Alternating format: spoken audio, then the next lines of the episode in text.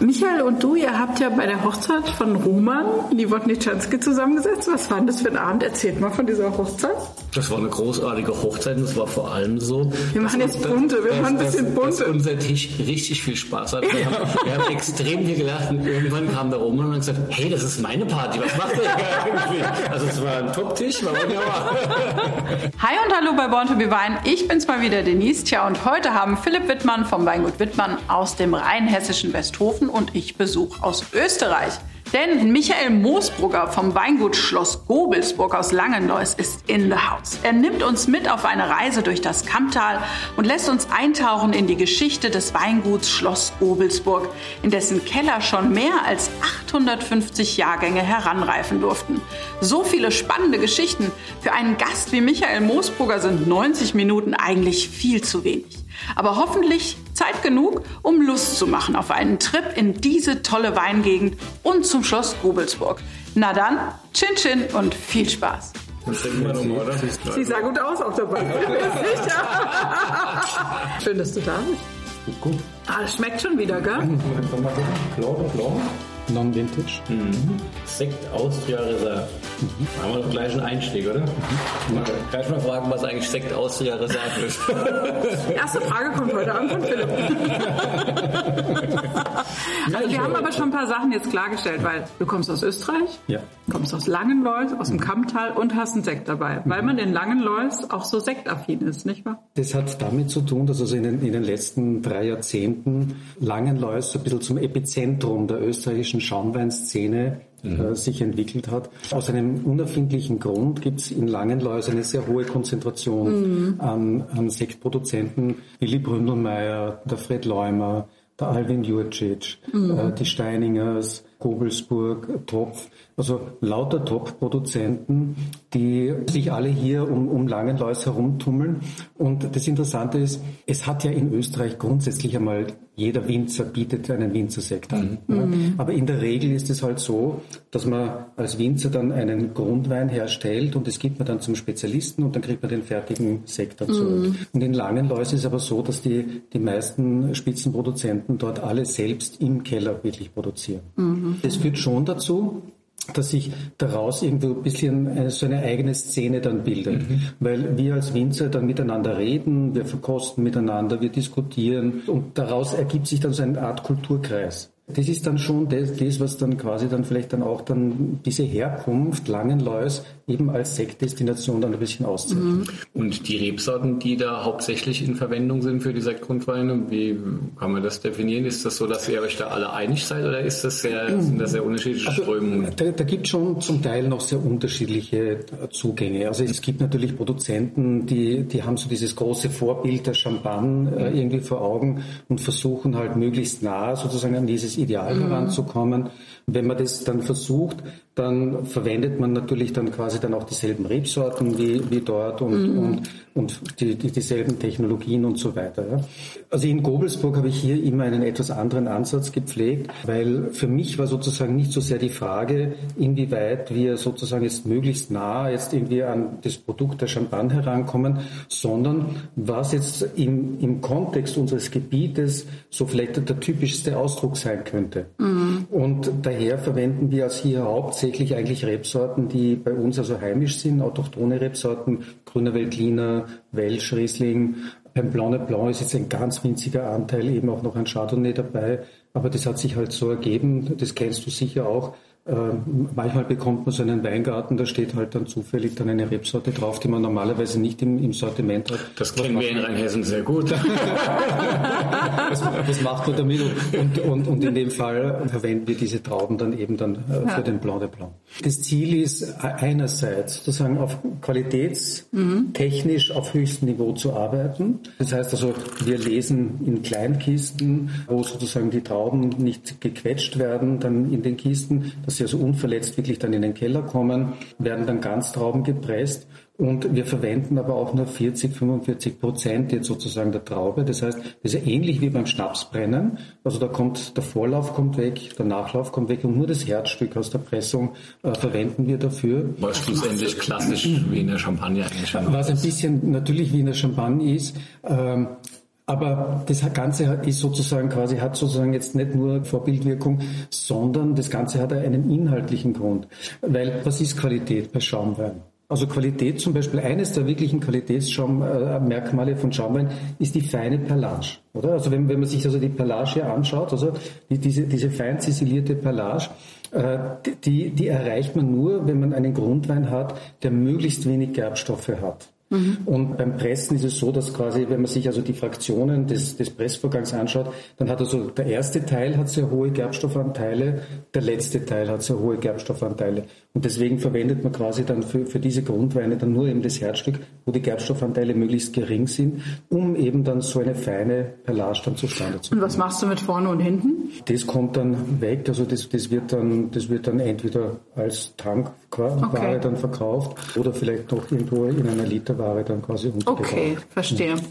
Also ich kann nur sagen, ich war ja jetzt am Wochenende da und das ist sehr herausfordernd, dieses Langenlois. Weil bis du dich da überall durch probiert hast. Da macht die Leber nun, einiges mit. Nun, es ist halt die Frage, wie neugierig du bist. Ich verstehe das schon, weil das auch die, die Dichte an, an Qualität ist natürlich ist sehr hoch. hoch. Ja. Also, ähm, ich bin ja sehr stark Riesling getrieben mhm. in meiner Neugierde. Aber Kammtal ist tatsächlich äh, für mich so neben der Wachau, die natürlich strahlend oben mit ihrem Riesling steht, die Region gewesen, die sehr früh mir identitätsstiftend Aufmerksamkeit äh, vonnöten gemacht hat, weil ich mhm. einfach gemerkt habe, das, das juckt mich, das reizt mich und auch die unterschiedlichen Böden zum einen auch das Thema ein paar Verwandtschaften zu uns, der Kalk teilweise, mhm. Lösslemböden zum Teil, haben mich da neugierig gemacht und insofern ist eine, ist eine tolle Region, aber es ist eigentlich auch gar nicht so groß von der Fläche her. Ne? Wie, viel, wie, wie, groß ist, wie groß ist das Kammtal insgesamt?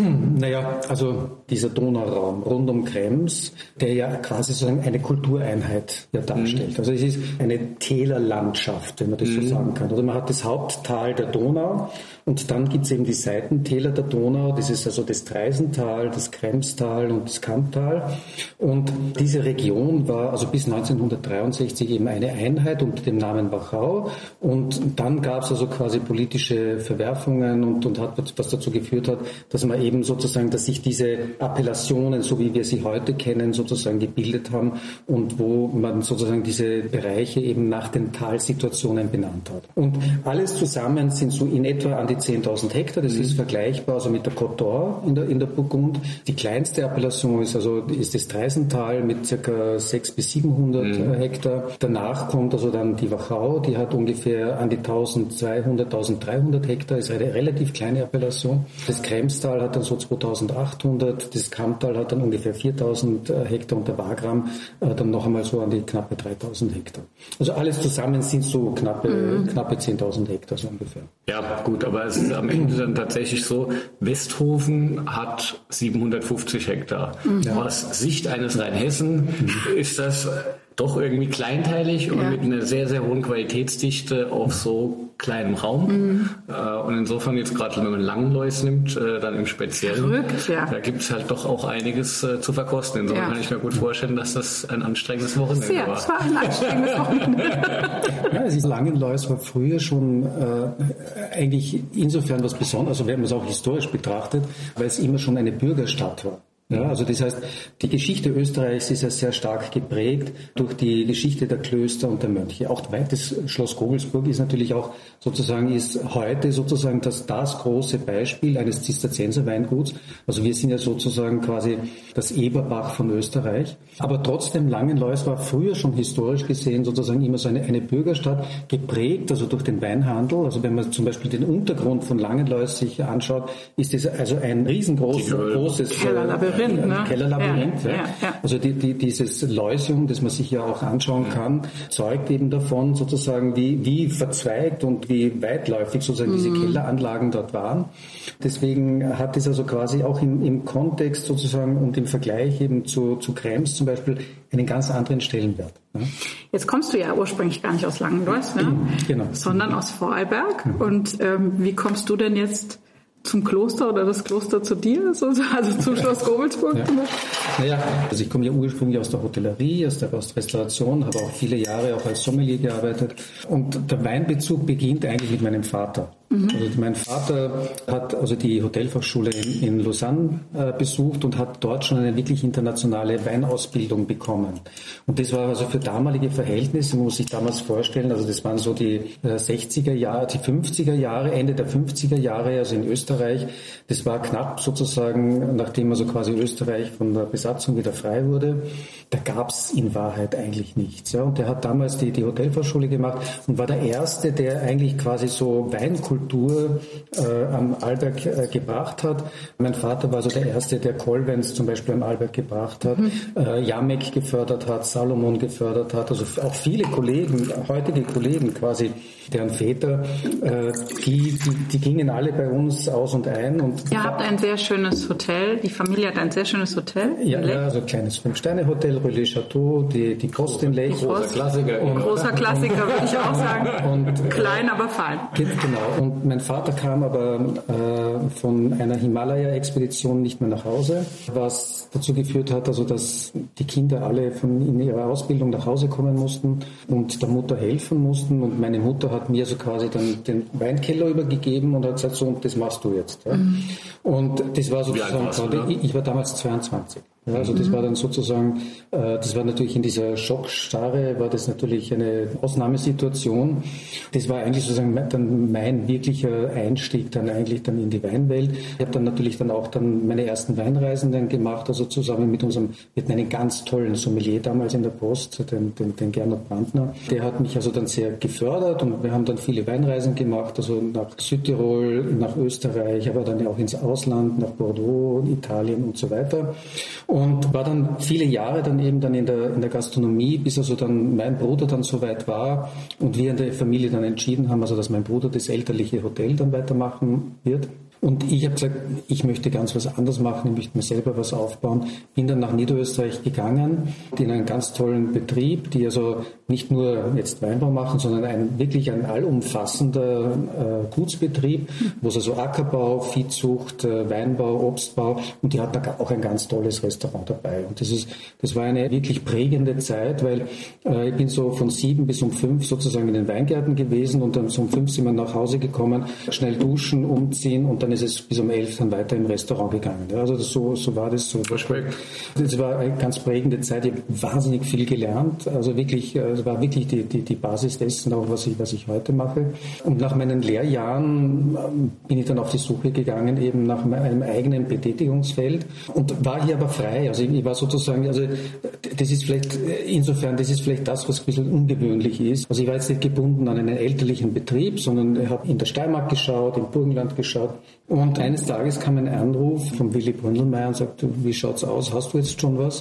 Äh, da gab es was, was vielleicht nicht uninteressant wäre. Das erste Mal so Mitte Dezember sind wir damals 1995 äh, ins Stiftswettel gefahren und haben uns sozusagen geschneit hat, bei Schneefahrbahn, sind wir ins Stiftswettel gefahren und, und äh, haben uns dann mal dort vorgestellt und äh, gesagt, ja, also wer wir sind und, und so weiter. Da, da, da. Ich war dann das erste Mal dann im Betrieb Ende Jänner, also knapp vor Silvester.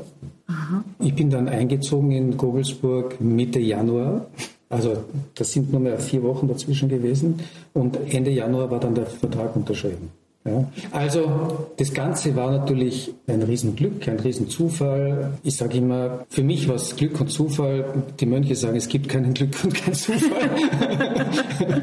also es ist immer so ein bisschen diese Frage der Perspektive, aus, aus der man es dann betrachtet. Gobelsburg ist äh, so ein wirklich historischer Betrieb. Also er ist mhm. wirklich ein Spiegelbild der österreichischen Weinbaugeschichte. Ja, also wir haben vor zwei Jahren 850 Jahre klösterliche Weinbaugeschichte ge gefeiert, wobei also die, die wirkliche Geschichte beginnt schon mit den Römern. Das Haus hier... Jetzt müssen wir dich einmal unterbrechen. Bevor genau. wir jetzt zu tief genau. eingehen, Probleme, die wir mal Genau, müssen wir nochmal kommen wir nochmal kurz zurück also wir, wir haben jetzt äh, einen Langenlois mhm. Veltliner, mhm. junger Jahr, 22. Oh, tolle Nase. Also im Prinzip ein hier startet das Thema Herkunftswein dann eben ganz groß mit Langelois auf dem Etikett. Mhm. Und ich glaube, das ist wahrscheinlich schon so flüssige Visitenkarte, einer der meist, meistgetrunkenen Weine aus, äh, von, von Gobelsburg, nehme ich an. Also Langelois gehört also zu, zu dem Bereich der wirklich typischen Herkunftsweine bei uns im Gebiet und, und wir als Betrieb konzentrieren wir uns eigentlich auf diese Weine. Ja, also das sind die typischen Gebietsweine, Ortsweine, Riedenweine, das ist so wirklich das Zentrum und der größte Teil dessen, was wir machen. Und das ist mir auch wahnsinnig wichtig,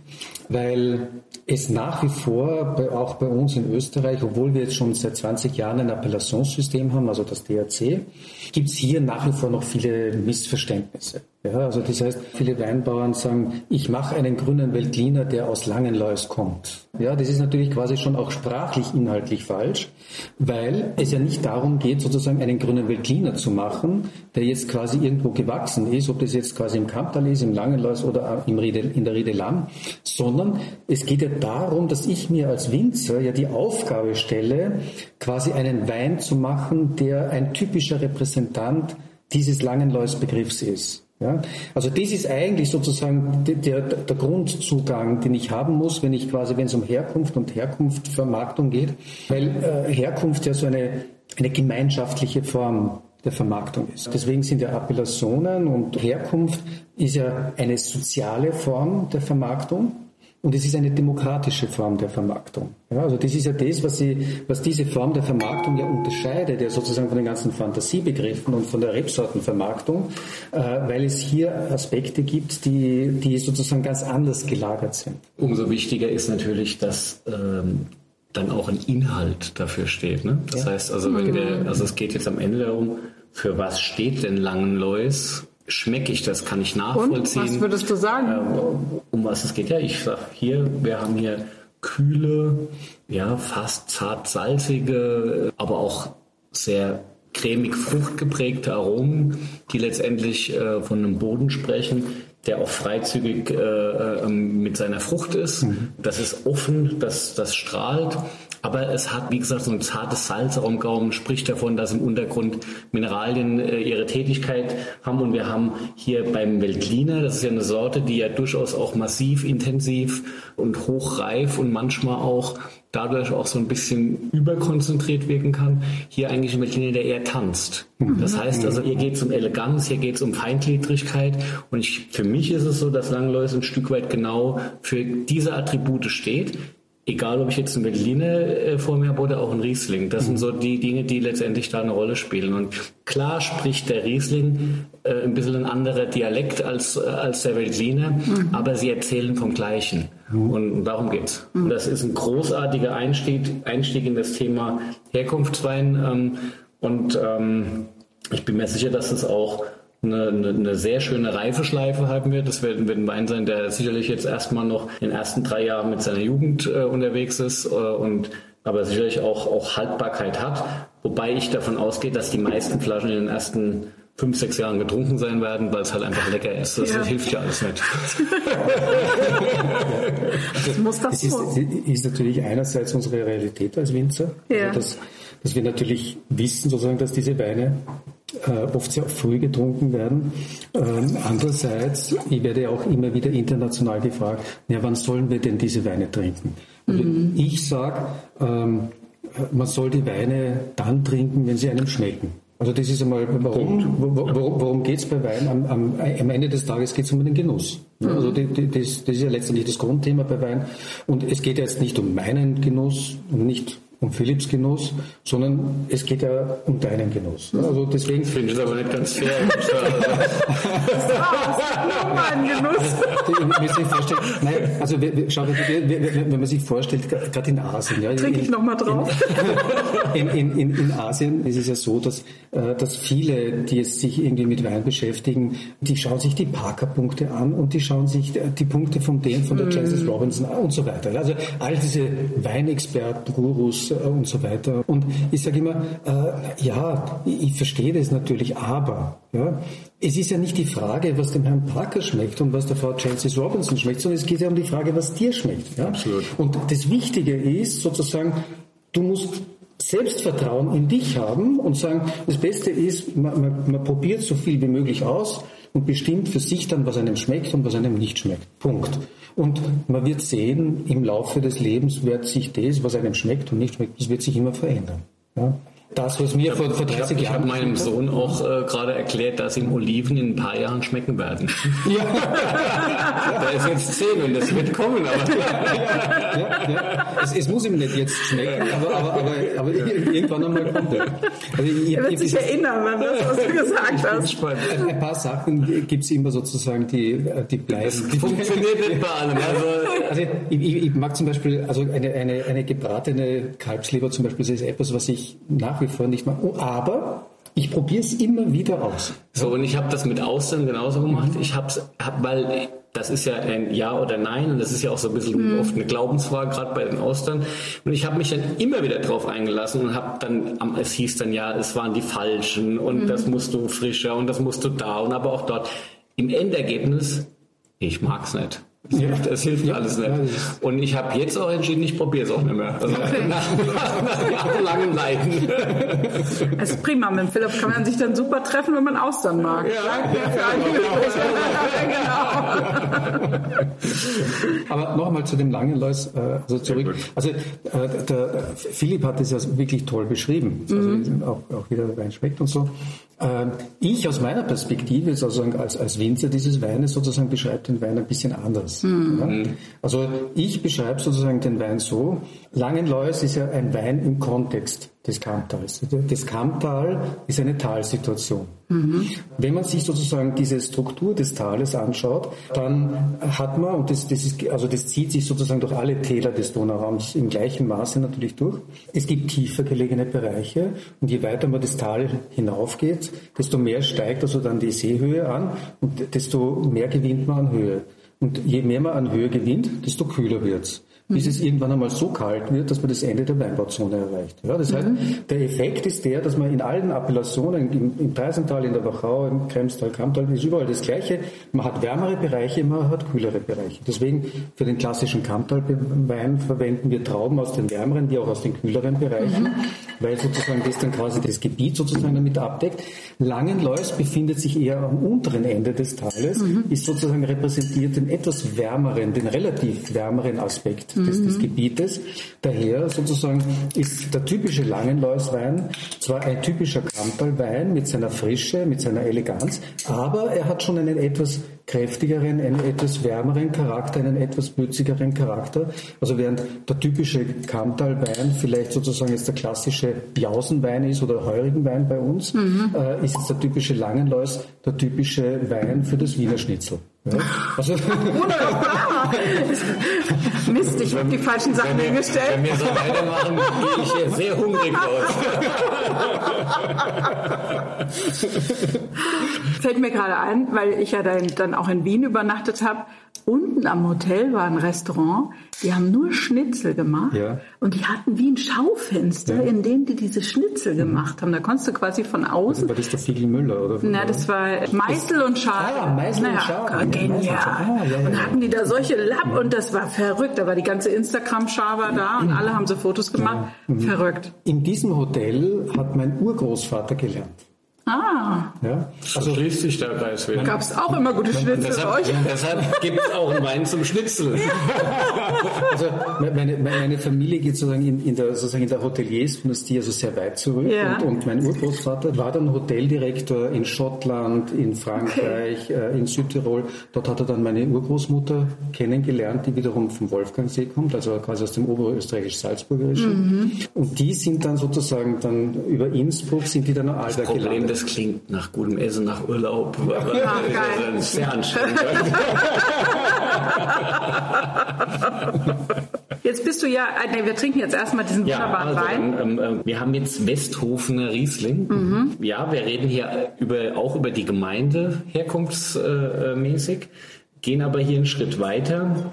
Das ist Westhofener Riesling aus ersten Lagen. Das heißt, wir haben diese Sondersituation in Rheinhessen, dass wir in unserer Abgrenzung erste Lage und große Lage die besten Stücke äh, des Dorfes äh, nochmal skizziert haben und erlauben auch, dass wir mit dem Gemeindenamen diese Klassifikationsstufe kommunizieren. Mhm. Ähm, bedeutet, du könntest auch einen einfacheren Westhofner machen, mhm. Der dann vielleicht ein bisschen mehr fruchtig und ein bisschen mehr aus den anderen Weinbergen am, am, am Hangfuß oder so kommt, wo es ein bisschen weniger von der mineralischen Seite äh, belebt wird. Hier haben wir jetzt einen, einen Riesling, der tatsächlich aus den Kernstücken äh, des, des Rebhangs kommt. Also das sind die Satellitenweinberge des Moorsteins. Alles, was so um die große Lage Moorstein drumherum äh, mhm. eben äh, existiert.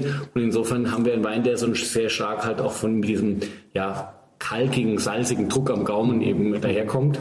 Die beiden Weine verbindet dennoch, glaube ich, sehr viel, äh, weil sie letztendlich von diesem lebendigen Element und äh, auch so ein bisschen von dieser Salzigkeit leben. Und wir haben natürlich zwei verschiedene Rebsorten, zwei verschiedene mhm. klimatische äh, Verhältnisse und dennoch äh, finde ich, ähm, dass es in ihrer, in, in ihrer Gesamttextur sind es beides Weine, die auch echte verwandtschaftliche Eigenschaften haben. Das ist ja eigentlich so ein bisschen ähnlich wie auch in der Burgund. Also auch in der Burgund gibt es ja sozusagen dieses Konzept der Village Premier Cru. Sozusagen quasi, wenn ein Village-Wein sozusagen nur aus Premier Cru-Lagen äh, gebildet wird, sozusagen so ähnlich genau so. Ja. Genau also es ist natürlich auch, es ist schon schmeckbar. Also es ist schon, es sind wirklich großartige Weingärten. Und eben genau dieses Salzige, was du gerade eben gesagt hast, also das spürt man also schon sehr fein und, und auch wirklich eine lange Textur, lang, lang am Gaumen sind jetzt natürlich beides sehr junge Weine. Wir sind im Jahrgang 22. Ähm, ich habe ihn heute wirklich jetzt das erste Mal so in der Hand gehabt und habe gesagt, okay, den nehme ich heute mit zum Probieren, mhm. weil ich bin da bisher nicht dran gegangen. Das war mir alles auch noch zu früh.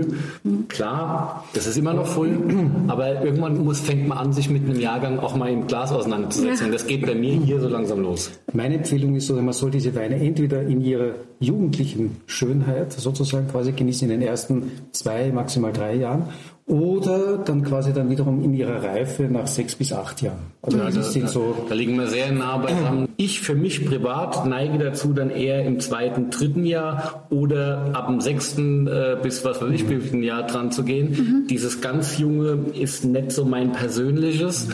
Ähm, aber natürlich arbeite ich sehr viel mit den jungen Weinen, weil irgendwann werden sie ja mal vorgestellt. Ja? ja. Und der Westhofer kam jetzt zum 1. September in den Markt und natürlich ist es auch so, dass man über die Weine sprechen muss, wenn sie dann auch äh, ja, auf dem Markt sind. Mhm. Und es macht ja auch keinen Sinn, immer nur über die Weine zu sprechen, die schon lange nirgends mehr zu bekommen sind. Und ähm, deshalb muss man irgendwann auch von Jagen anfangen zu erzählen, muss, muss ein bisschen da ähm, auch reinschmecken mhm. und dann muss jeder selbst entscheiden, wie er damit äh, umgeht. Und ähm, es ist immer klüger, mindestens drei Flaschen zu haben, weil dann kann man eben ein bisschen spielen damit. Und das Schöne ist, dass es ja mit 3, 6, 12, 15, 18 soll ich weitermachen. Ähm, Varianz gibt.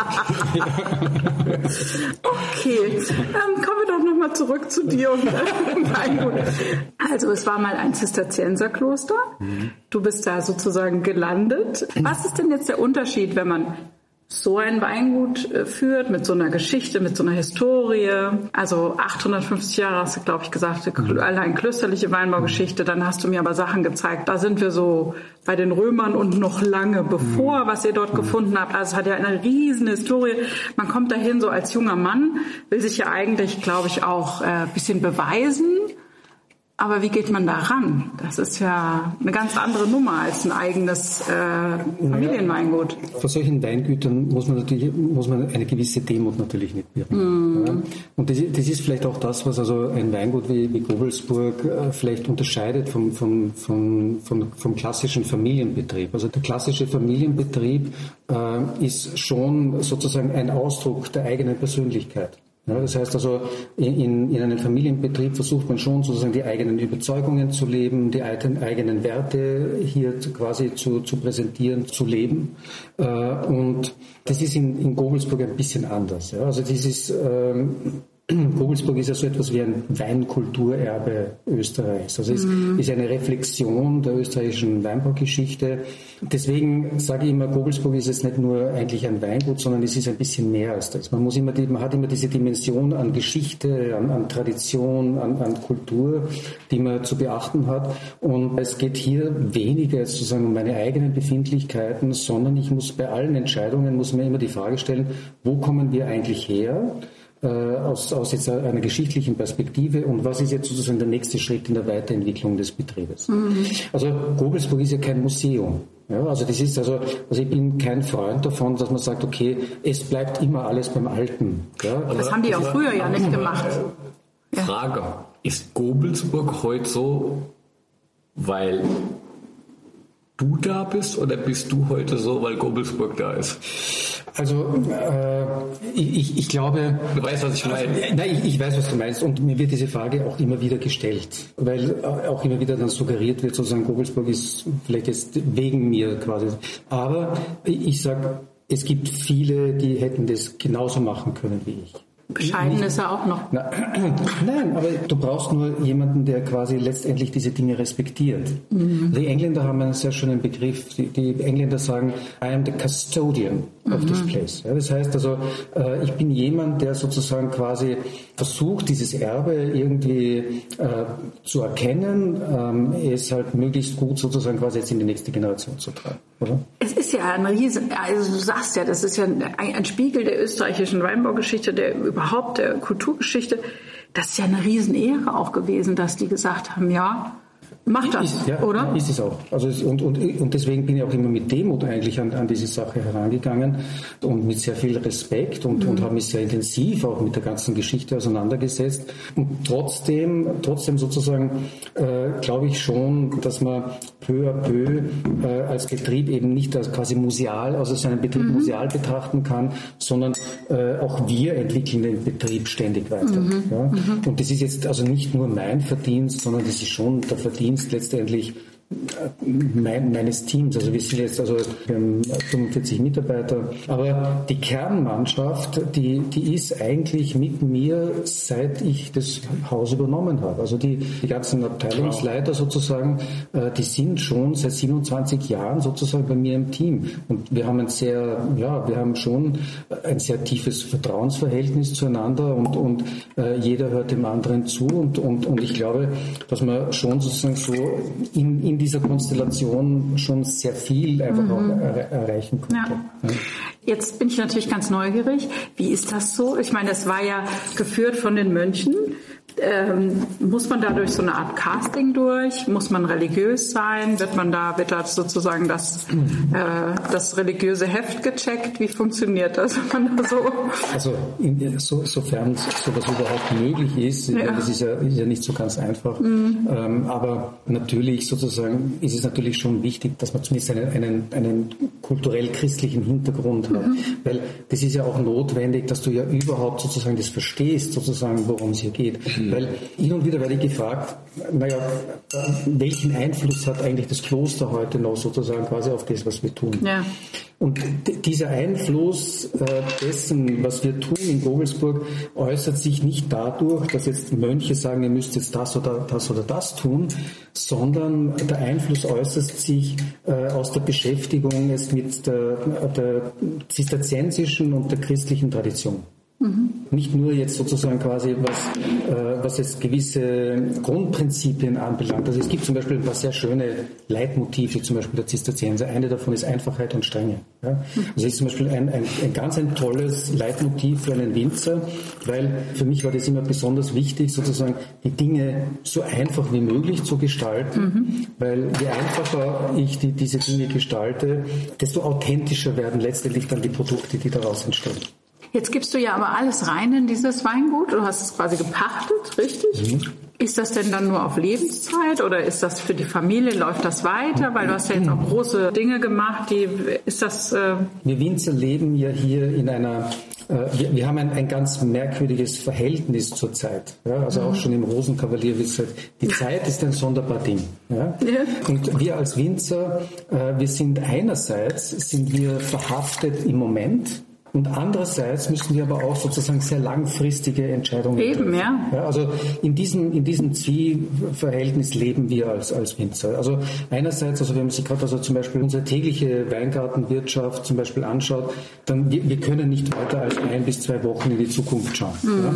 Andererseits, wenn wir einen Weingarten anlegen, dann legen wir den auf mindestens einmal 30 bis 60 Jahre an. Ja, also das heißt also, wir treffen hier eine Entscheidung, die letztendlich für die nächsten zwei Generationen eigentlich fast schon sozusagen gilt. Und daher müssen wir, sonst sind wir auch gezwungen, für in gewissen Bereichen langfristige Visionen zu entwickeln und ein sehr langfristiges Denken zu entwickeln. Und genauso ist es auch in Gogelsburg. Deswegen habe ich gesagt, es macht keinen Sinn, so ein Weingut für 10, 20 Jahre zu übernehmen. Mhm. Also man muss hier schon sozusagen quasi auch einen entsprechenden Zeithorizont haben. Äh, und deswegen sozusagen haben wir dieses Haus auch einmal zumindest auf zwei Generationen übernommen. Äh, und ich denke, dass also wenn die nächste Generation, also wenn mein Sohn vielleicht einmal dann übernimmt, dass man dann schaut sozusagen, wie schaut es dann für die nächste Generation dann aus. Ja. Das ist schon großartig. Ja, ist großartig. Und zum Thema großartig habe ich auch einen Wein. Ah. Wir haben nämlich jetzt, das ist wahrscheinlich so mit der berühmteste neben dem Lamm, Heiligenstein äh, äh, ist für Riesling ja, hat ein ganz, ganz klangvoller Name. Zur Lage selbst muss der Michi mehr sagen, weil das wird dann einfach ein bisschen detaillierter. ähm, ich kann nur sagen, ich äh, liebe und trinke diese Weine aus dem Heiligenstein äh, sehr, sehr gerne, auch von den Kollegen Weingütern. Das ist ein ganz besonderer Weinberg und mhm. ähm, wir sind jetzt hier im Jahr 2017 und wir haben wow. jetzt auch äh, hier äh, die erste Lage äh, mhm. ähm, erreicht, ne? die wahrscheinlich, wenn man das übersetzen würde zu dem deutschen System, eine große Lage wäre. Ähm, das heißt also letztendlich, ähm, haben die österreichischen Kollegen sich ja sehr schlau dazu entschieden, zunächst mal nur die erste Lage zu benennen und dann vielleicht später den Schritt zu machen, dass man äh, eine Etage höher klettern kann. Insofern ist es die Spitze des Eisbergs momentan. Und Lage heißt bei euch Riede, gell? Genau, dieser Begriff Riede ist quasi schon im österreichischen Weingesetz definiert mhm. und äh, äh, definiert sich ja darüber, dass, dass dort steht, eine Riede ist ein abgegrenzter Bereich eines Ortes, von dem zu erwarten ist, dass gleichgeartete Weine davon hervorgehen.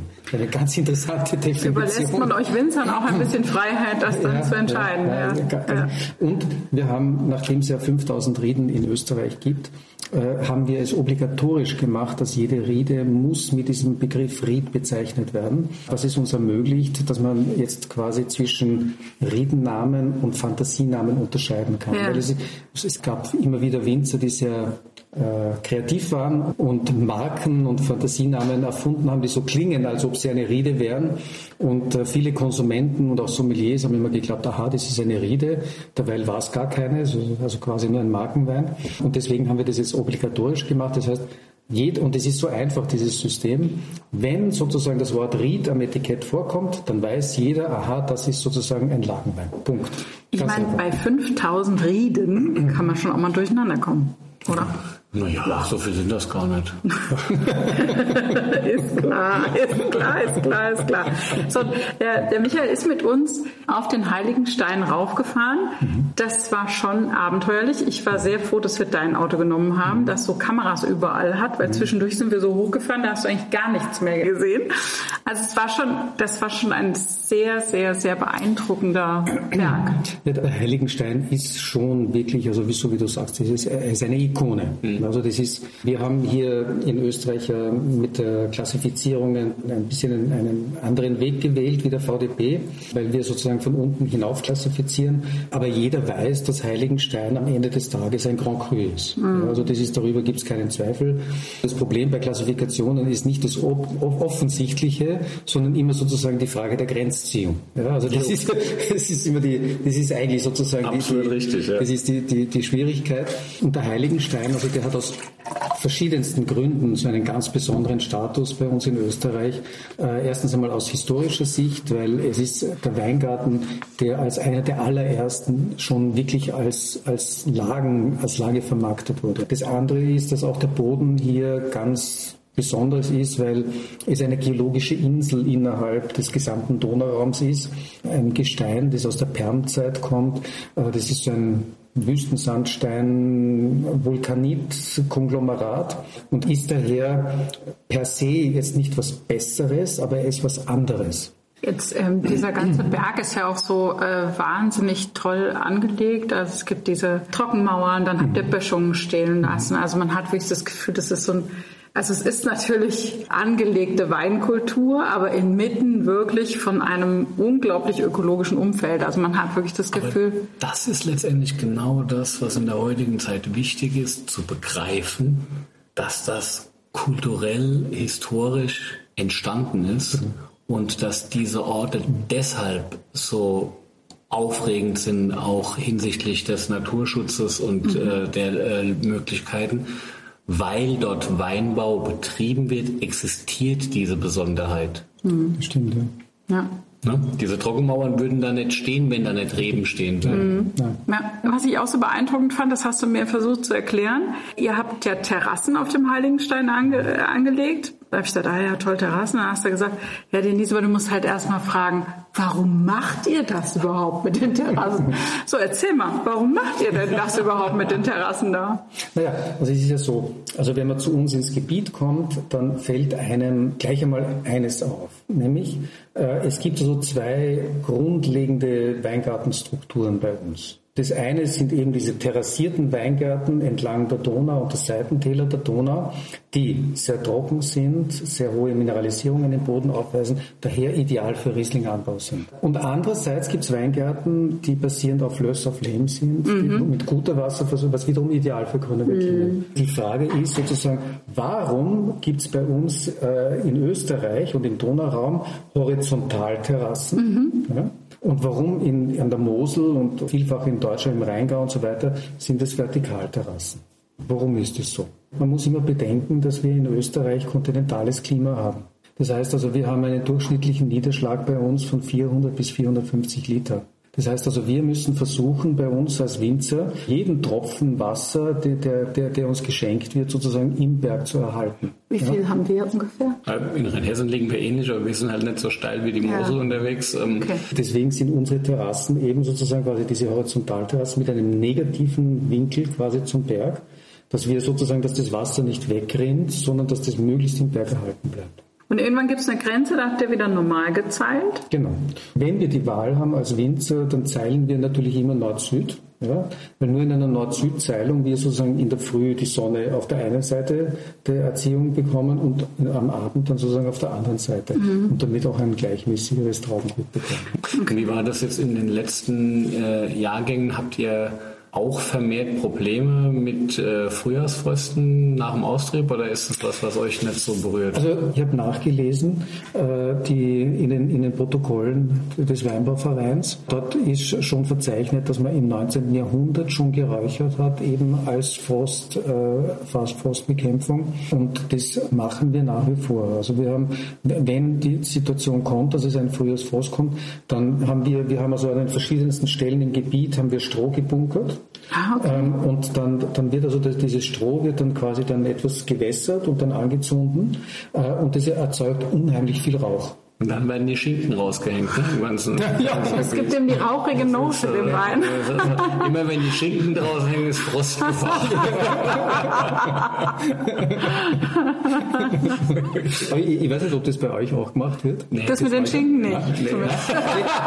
ja, und die Idee dahinter dem, hinter dem Räuchern ist, dass wenn man jetzt sozusagen die Weingärten einräuchert, mhm. wenn die Sonne Strahlung. aufgeht, dann reflektiert sozusagen die Sonnenstrahlung sozusagen eben auf diesem diesem, auf diesem Nebel ja, und okay. kann eben nicht so schnell an die Blätter heran und das führt zu einer langsameren Erwärmung der, der Blätter und das, und das äh, schützt sozusagen dann Verrückt. Das funktioniert. Und das funktioniert. Das ist wie so ein Vulkanausbruch sozusagen. Das, ist, ja, das, das funktioniert. Du musst es nur schaffen, dass ja. du wirklich eine kollektive Mannschaft bei den Winzern sozusagen zusammenbringst, die dann wirklich dann gemeinschaftlich sozusagen dann das ganze Gebiet großflächig okay. dann einräuchern. Ja? Aber ich habe eh das Gefühl, ihr seid euch da sehr einig. Ne? Also alle, die da am Heiligenstein was haben. Das sind schon alles Winzer, die an einem Strang ziehen, habe ich das Gefühl. Es sind alles Spitzenwinzer, die... Es sind sehr viele Spitzenwinzer, die an einem Strang ziehen, aber es gibt natürlich auch kleinere, unbekanntere, junge Winzer mhm. zum Beispiel, die ja letztendlich wiederum davon profitieren. Deswegen ist ja eben auch ein Appellationssystem ein soziales System.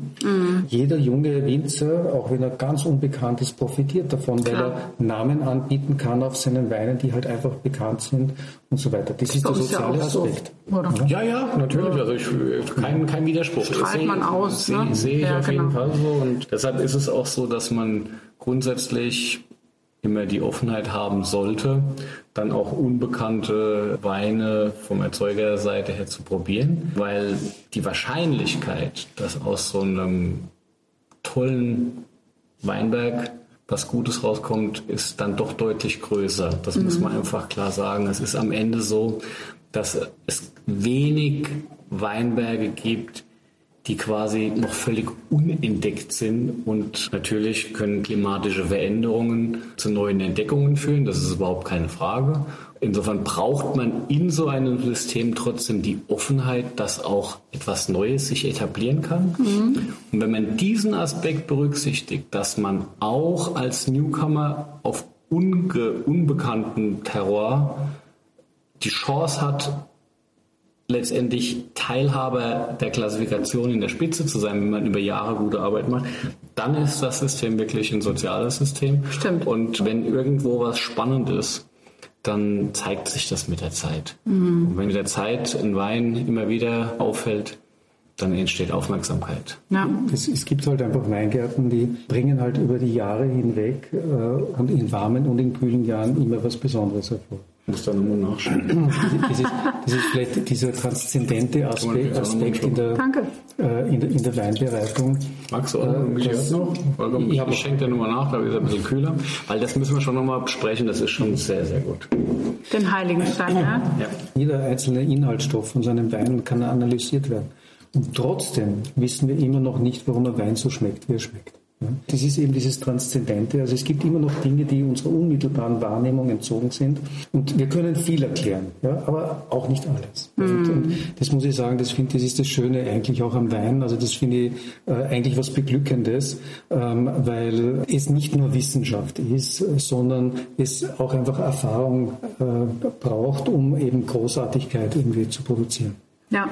Was mich interessieren würde, also wenn wir jetzt mal ganz konsequent einfach nur über diesen Wein sprechen, 2017, Heiligenstein, Gobelsburg.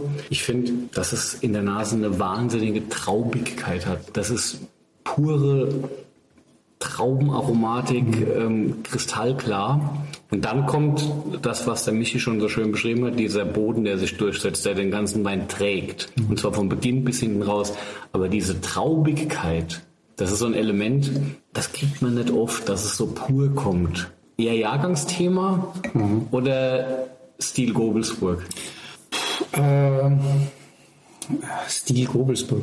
Wir haben natürlich über jetzt über all diese Jahre, Jahrzehnte natürlich schon sehr viel Erfahrung jetzt irgendwie sammeln dürfen und äh, und das ist ja letztendlich dann schon das, was dann einerseits einen Betrieb auszeichnet, aber schon dann auch wiederum ein Gebiet auszeichnet, das irgendwie Winzer jetzt nicht nur ihren Ego-Trip leben, sondern dass sie quasi gemeinschaftlich arbeiten. Mhm. Wir diskutieren das immer sehr oft, ja, weil, weil immer so das Argument kommt, na ja, also wenn man jetzt fünf Heiligensteine oder zehn Heiligensteine auf einen Tisch will und jeder schmeckt ja dann doch irgendwie anders. Ja. Ja, natürlich schmecken sie anders, weil der Heiligenstein vom, vom Alwin schmeckt natürlich ein bisschen anders wie der Heiligenstein von Kogelsburg. Mhm. Also du hast das ja selber ausprobiert. Ja. ja? Ähm, aber wenn du jetzt, wenn du jetzt also zehn Heiligenstein hier auf den Tisch stellst ja, und zehn Leubenberg daneben auf den Tisch stellst, dann kriegst du sozusagen schon sozusagen einen Eindruck dessen, sozusagen, was eigentlich den Heiligenstein ausmacht und das, was den Leubenberg ausmacht. Und das sind jetzt aber nicht nur Dinge sozusagen, die jetzt rein jetzt über den Boden und die, das Klima äh, quasi mhm. ausgedrückt werden, sondern das ist auch sozusagen eine Frage sozusagen der Kultur der Winzer, die das sozusagen quasi betreiben. Okay, das damit aber übersetzt auch eine Stilfrage. Arbeitsweise, welche Themen in der Aromatik vielleicht eine besondere Betonung erfahren. Genau. Ja. Also schau, bitte erinnere dich zurück, also wie, wie du begonnen hast, welche Ideale äh, du damals gelebt hast und welche Ideale du heute lebst. Ja? Ich kann mich erinnern, wo ich angefangen habe, äh, da gab es einen Wettbewerb äh, unter den Kollegen in Langenlois, wer der letzte Winzer ist, der aufhört bei der Lese. Na klar, Oder? Na klar, logisch. Heute gibt es einen Wettbewerb, 20 Jahre später gibt es einen Wettbewerb, wer ist der Erste, der fertig ist mit der Lese. ja? Also du siehst sozusagen diese Dinge. Es gibt Trends einfach. Es, es gibt einfach Trends. Mhm. Ja? Und zwar quasi Art kollektive Trends. Ja? Jetzt waren wir ja letzte Woche bei dir, da wart ihr noch in der Lese. Ihr wart ein, ich glaube, du und noch ein anderer Winzer. Mhm. Ansonsten waren alle schon fertig und alle haben die ich getroffen habe, haben dich auch bedauert und haben gesagt, oh mein Gott, er hat noch acht Tage Lese. Und du hast gesagt, ich bin total glücklich, weil jetzt werden die Trauben für uns erst richtig gut. Ja, so. Ihr habt auch ein bisschen Hagel und sowas gehabt, aber ihr kamt gut durch den Herbst jetzt, ne? Also wir hatten einerseits das Pech, dass, dass, dass wir ein bisschen einen Hagel hatten äh, zur Unzeit. Ja, also gerade also zu einer Zeit, wo man es also wirklich überhaupt nicht mehr baut und wo man es eigentlich auch nicht gewohnt ist, dass man sowas noch einmal hat. Aber so, und das, das Glück im Unglück war, dass danach war es sozusagen dann nur mehr schön. Mhm. Das heißt also, alle hagelgeschädigten Beeren sind dann wirklich dann eingeschrumpft und, und äh, sind also dann quasi so rosinenartige Gebilde dann geworden. Und der Rest ist äh, ist wunderbar. Wir haben halt jetzt quasi eine Ausdünnung von 15, 20 Prozent erlebt. Aber mit dem, was jetzt noch da ist, werden wir, werden wir ganz tolle Weine machen. Aber es ist halt so, äh, Gobelsburg ist vielleicht ein Betrieb, der sich schon ein bisschen sozusagen diesen Modeströmungen entzieht. Mhm. Ja? Also wir waren nie die Letzten, vor 20 Jahren, wir waren nie die Letzten, die aufgehört haben. Äh, und wir sind heute sozusagen nicht die Ersten, die fertig sind. Wir haben sozusagen immer sozusagen irgendwie dieses dieses klassische Mittelmaß irgendwo gesucht. Wir stehen für die klassischen Weine des Donauraums. Ich habe auch schon irgendwie gesucht, ob es irgendwo ein Natural irgendwo auszupacken gibt. Ja. also ich schätze die, die, diese Naturweinszene sehr und ich bin der Meinung, dass, dass, diese, dass diese Bewegung extrem wichtig für die Weinwelt ist. Mhm. Ja?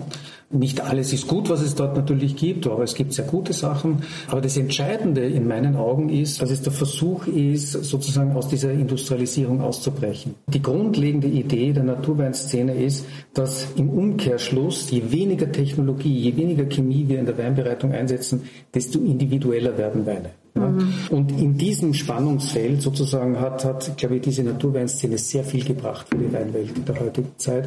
Und deswegen möchte ich sie nicht missen. Jetzt hast du ja aber auch noch sowas gemacht. Naturwein wäre natürlich die absolut falsche Bezeichnung. Also du machst mhm. historische Weinbereitung. Das mhm. geht ja aber in die Du hast meinen Plan Ach so, Entschuldigung, was wäre jetzt dein Plan? Der sollte nach dem Veltliner kommen. Aber Kommt jetzt ich, kann, ich kann aber Soll ich über Ried? Ne? Ich kann also auch über Ried sprechen. Wir lassen den Michi Nein. entscheiden, ob er erst den Traditionswein oder Traditionswein? Ich glaube, ich glaub, wir machen jetzt den Tradition, glaube ich, weil das ja, passt glaube ich, in, in, das, in das Thema. Zu tief drin im Thema.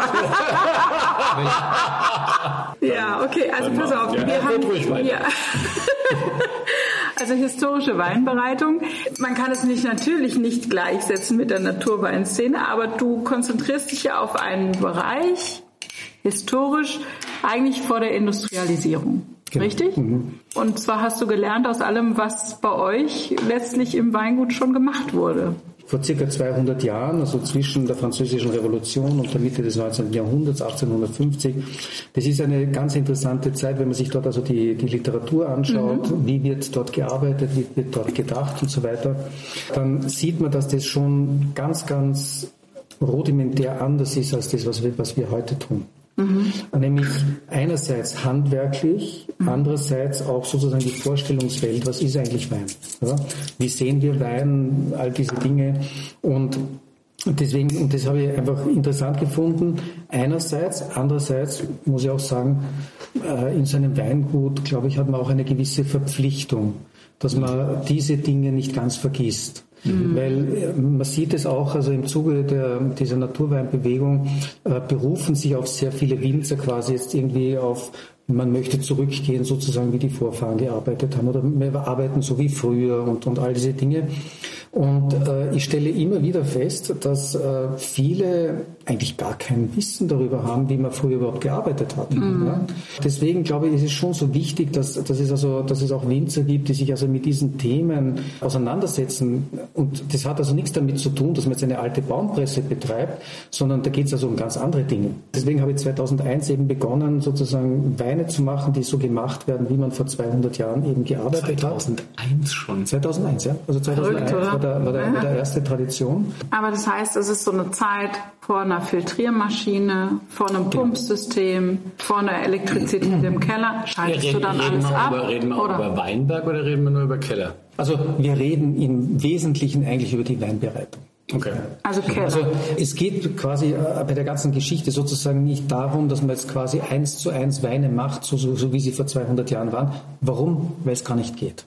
Mhm. Weil uns einfach in der heutigen Zeit erstens einmal die Weingärten nicht mehr zur Verfügung stehen, die Strukturen nicht mehr zur Verfügung stehen. Man hatte damals alles gemischte Sätze und mhm. diese gemischten Sätze waren jetzt nicht Weingärten, die wie heute, es gibt ja heute auch wieder gemischten Satz, aber das sind ja artifizielle Weingärten. Ja, also man muss sich ja vorstellen, der gemischte Satz, so wie er quasi vor 200 Jahren existiert hat, war das Produkt einer Evolution. Mhm. Das heißt also, man hat quasi über, über immer Generationen was dazugepflanzt quasi, immer was dazugepflanzt. Entweder das hat sich quasi jetzt was Neues irgendwie bewährt oder nicht bewährt. Und das war evolutionär gewachsen. Mhm. Ja, der gemischte Satz war eine, eine Anbauform in den Weingärten, die unterschiedliche Funktionen erfüllt hat. Okay. Ja, eine der Funktionen war, dass es so eine Art Risk Management war. Ja, das heißt, man hat eigentlich in der Regel immer frühreifende, mittelreifende, spätreifende Sorten quasi durcheinander gepflanzt, mhm. weil die Jahrgänge zur damaligen Zeit wesentlich extremer ausgefallen sind wie heute. Ja, also okay. Also die Möglichkeiten, die wir in der heutigen Zeit haben im Reglementieren der Erträge und so weiter, die hatte man damals nicht, auch mhm. zum Teil aus religiösen Gründen. Ja. Okay. Man, man, konnte keine grüne Ernte irgendwie machen. Warum? Was der Herr einem gegeben hat, konnte man nicht auf den Boden schneiden. Also das habe selbst ich im Weingut noch erlebt, dass der Pater Bertram zu, zu, mir gesagt hat, also das erste, wo sie die erste Mal Grün, Grünlese gemacht haben, sozusagen im Weingut, war 1996. 96 war ein extrem kühles Jahr und wir wussten schon, wenn wir da quasi nicht die Weingärten extrem zurücknehmen, dann wird es nichts. Ja? Mhm. Und der Pater Bertram hat gesagt, da, du traust dich was. Ja?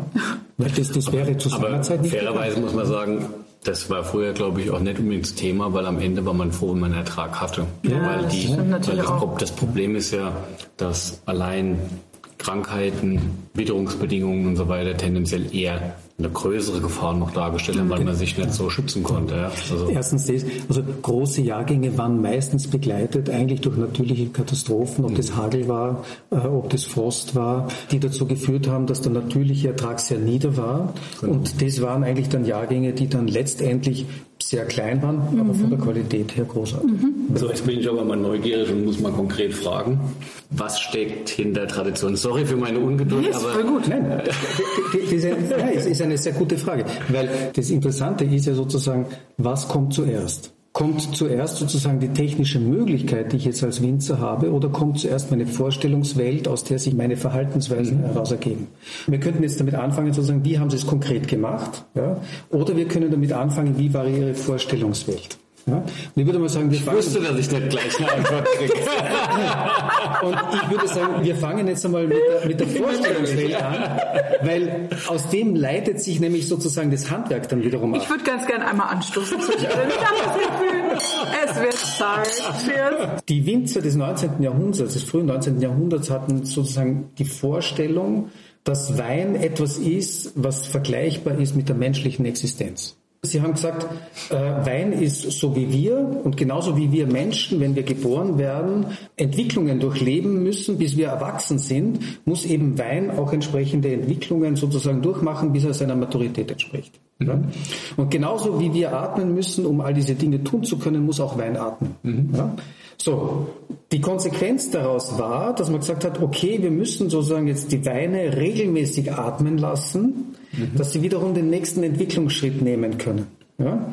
Und dieses Atmen lassen, das hat man dann quasi über Umziehprozesse quasi vollzogen. Das heißt also quasi, man hat die Weine von Fass zu Fass gezogen und über diesen Umziehprozess konnte der Wein jetzt wieder atmen. Das oblag natürlich auch dem Wissen des Kellermeisters, weil damals war ich ja Kellermeister. Ja? Heute sind wir ja die Non-Interventionalists, non wir sind ja nur mehr die Zuschauer. Ja? Also meine Aufgabe als Kellermeister ist es, das Potenzial eines Weines zu erkennen und ihm gemäß seines Potenzials so zu erziehen, dass er irgendwann einmal sein Potenzial erreicht. Deswegen hat man ja auch von der, von der Schulung der Weine gesprochen. Das ist auch das, was letztendlich sozusagen diese historische Weinbereitung von der Naturweinszene unterscheidet. Die Naturweinszene ist eine anti-autoritäre Erziehung. Ja? Das heißt sozusagen, großer Wein entsteht im Weingarten, nicht im Keller. Ja? Die Kunst, großen Wein zu machen, ist es nichts zu tun. Das ist anti-autoritär. Ja? 19. Jahrhundert Weinmaking ist genau das Gegenteil. Ich bin der Kellermeister, der Wein ist mein Schüler. Meine Aufgabe als Kellermeister ist es, den Wein so zu formen, ja, nämlich aktiv zu formen, dass er irgendwann einmal sozusagen dieses Potenzial erreicht. Allerdings nur mit den Mitteln, die es damals gab. Und mit da gab es eben noch nicht so viele ja. das heißt, Industriesachen. So, wenn man jetzt vom Handwerklichen einmal äh, sprechen, was ist die Konsequenz daraus? Oder? Das mhm. heißt, man hat die Trauben gelesen, man hat sie erstens im Weingarten schon einmal eingemeischt mhm. und dann sozusagen wurde dann die Maische, kam in einen Transportfass und die Transportfass kam dann in den Keller. Dort wurde sozusagen der freifließende Saft abgelassen, der kam dann schon direkt dann in das Gärfass. Die verbleibende Maische kam in die Kälte, wurde dort zweimal gepresst, zweimal scheitern, dreimal scheitern vielleicht maximal. Dadurch war das Ganze noch nicht vollkommen ausgepresst, sondern das Verbleibende kam dann noch einmal in einen Bottich, wurde dann aufgewassert ja, äh, und am nächsten Tag dann noch einmal gepresst. Daraus wurde der sogenannte Haustrunk fabriziert. Das war nämlich das, was eigentlich die Winzer damals früher getrunken haben. Der Haustrunk war eigentlich ein Getränk auch mit vier, fünf Alkohol maximal. Oder so halt aufgezuckert mit ein bisschen mehr. Oder, oder, oder aufgezuckert mit ein bisschen mehr. Aber in, in, der Regel, das war das, was eigentlich sozusagen die Winzer in der Familie quasi früher getrunken haben und auch also die Weingartenarbeiter, weil der Wein, der wirkliche Wein, war sozusagen das Einkommen der Familie. Mhm. Die Winzer selber haben eigentlich keinen Wein getrunken, sondern die haben eigentlich den Wein immer verkauft, mhm. weil das das Einkommen der Familie war. So, was uns fehlt, ist der Zwischenschritt der Sedimentierung. Das gab es nicht. Also diese Sedimentierung fängt erst im 20. Jahrhundert an. Die war aber auch nicht notwendig, weil der Saft sehr klar von den Korbpressen Stimmt, genau. Das ist der Grund, warum du quasi eben eine Korbpresse dafür verwenden musst. Der war relativ klar. Und jetzt sozusagen, jetzt wird es sozusagen vergoren, natürlich ohne Temperaturkontrolle, da, da, da. Und jetzt nach der Gärung beginnt dieser Schulung Schulungsprozess. Mhm. Das heißt, hier wird, werden die Weine von Fass zu Fass gezogen und gehen erstens einmal, werden sie quasi belüftet, sie bekommen Sauerstoff und gehen aber gleichzeitig von der Hefe weg. Aber also die, die, die Weinbereitung des 19. Jahrhunderts. Zwischenfrage. ja? Was mit Schwefel? Schwefel gibt es seit den Römern. Ja, und wann erster, erster Einsatz? Eigentlich sozusagen vor der Gärung, äh, weil die Fässer, in die sozusagen die also das heißt, die, die, haben schon einen die, Einschlag die, die trocken, die ja. trocken äh, konservierten Fässer mit, mit, genau. mit Schwefelspänen genau. geben den ersten Schwefel ja. in den Most vor der Gärung. Genau. Dadurch setzen sich die richtigen Hefestämme bei der Spontangärung durch. Genau.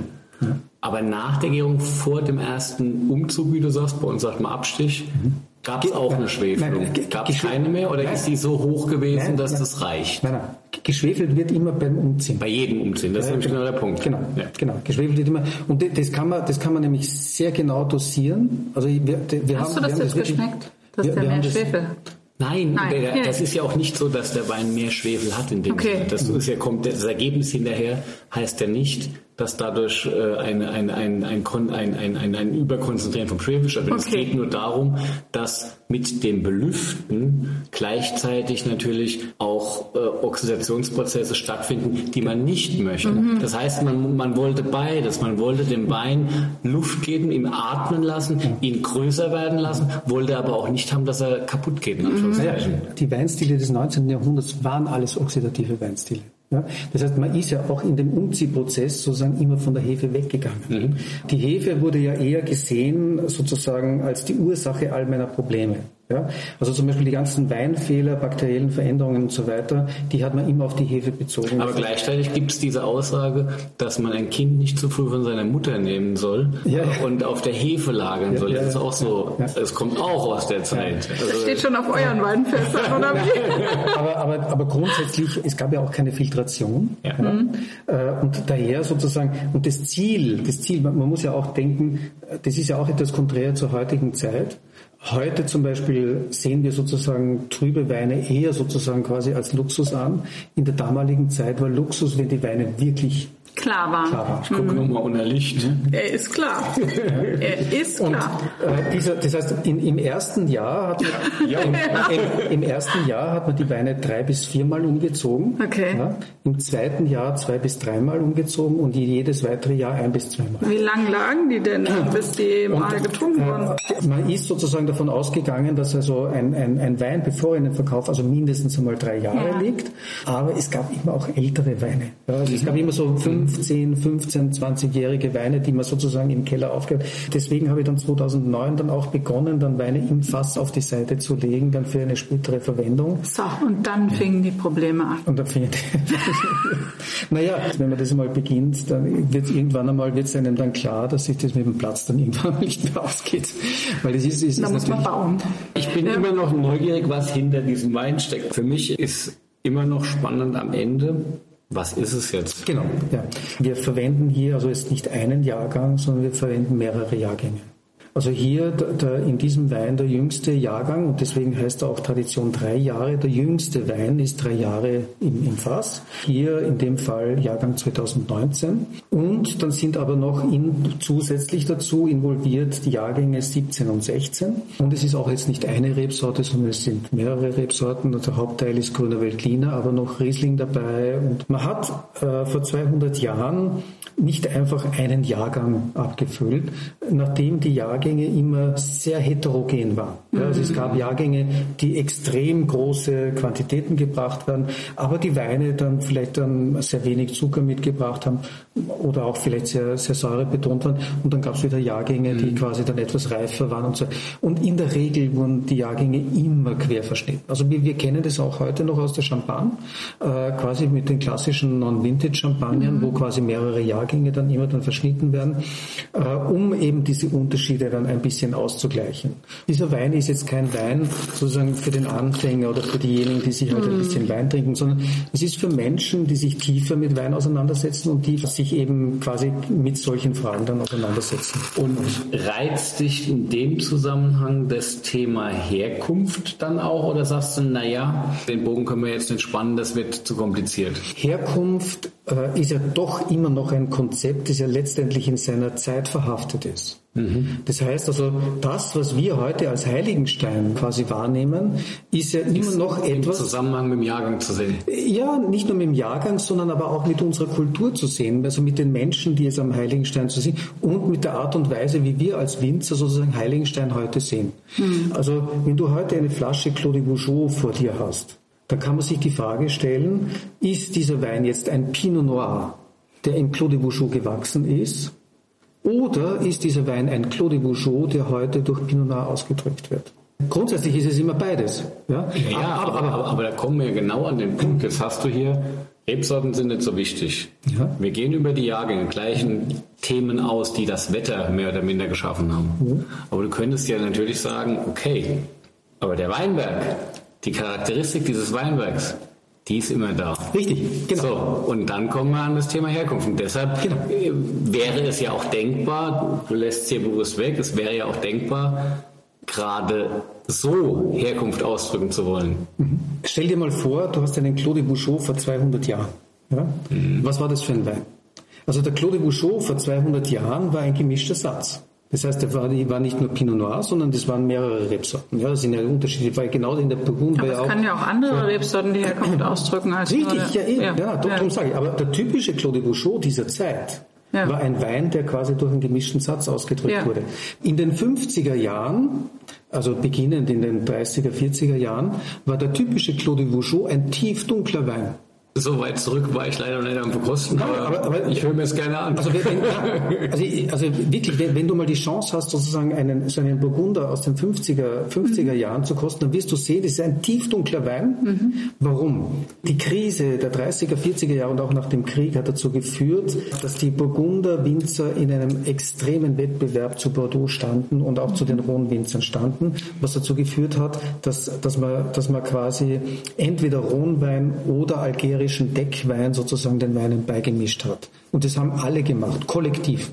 Deswegen der typische Claude Vougeot dieser Zeit ist ein tiefdunkler Wein.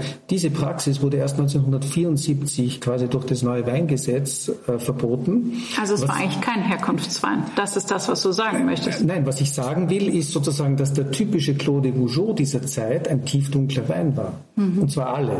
Ja?